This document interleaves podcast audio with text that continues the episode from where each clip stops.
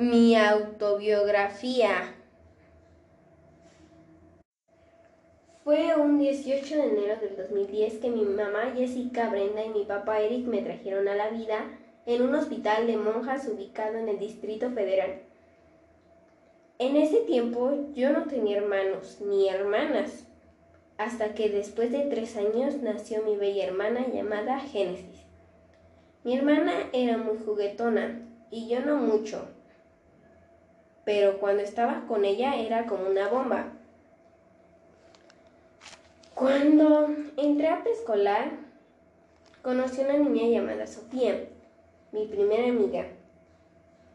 Con ella solo estuve dos años, porque me tuve que mudar, porque donde vivía antes robaban mucho.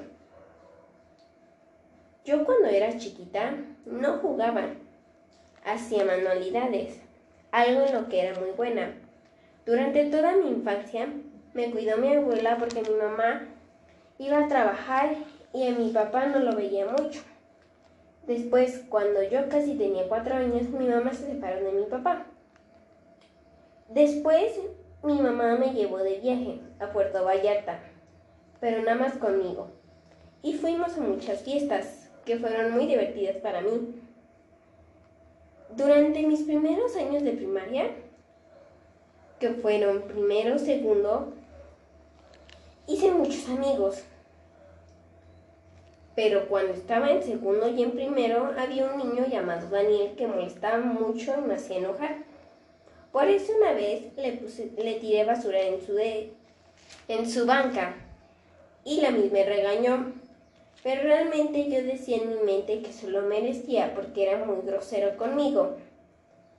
Después, en tercero, me tocó una de las mejores maestras que he tenido, que se llama Ivonne. Era muy regañona, lo voy a aceptar, pero era buena. En cuarto, me tocó la mejor Miss de todo el mundo. Y se llama Nayeli. Ella es muy amable, muy comprensiva y te explica las cosas bien y paso por paso. Cuando no le entiendes, puede llegar a, decirte que te quedes con ella o que estés con ella para que ella te pueda ayudar a hacer todo lo que tú no entiendas. Y actualmente sigue siendo mi Miss. Estoy en quinto A y estamos en cuarentena. Bye. Hola, hoy vamos a hablar sobre los derechos y las obligaciones de los niños y las niñas. Primero vamos a hablar sobre las obligaciones. Primero, ser agradecido con Dios por la vida. Ser amable y cariñoso con todos los miembros de la familia. Tener comunicación veraz con los padres o tutores. No aislarse de la familia a través del celular, redes sociales o televisión, aunque eso suceda mucho. Aprovechar la oportunidad de estudiar y superarse a sí mismo.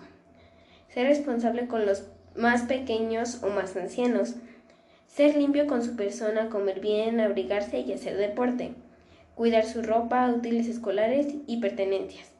Cooperar con las tareas familiares en la medida de sus posibilidades. Dar testimonio de los valores aprendidos y vividos en su hogar. Ahora vamos a hablar sobre los derechos.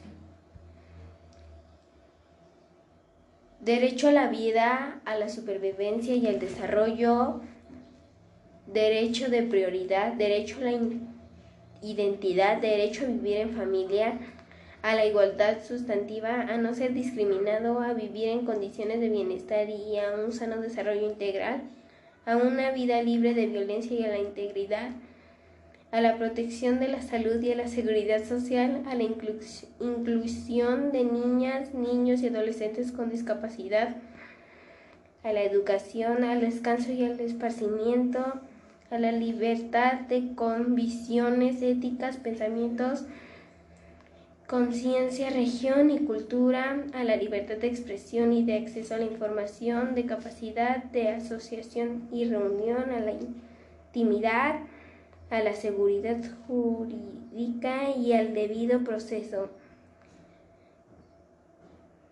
Derechos de niños, niñas y adolescentes migrantes, derecho de acceso a las tecnologías de la información y comunicación, así como los servicios de radiodifusión de telecomunicaciones, incluido en el banda ancha Internet.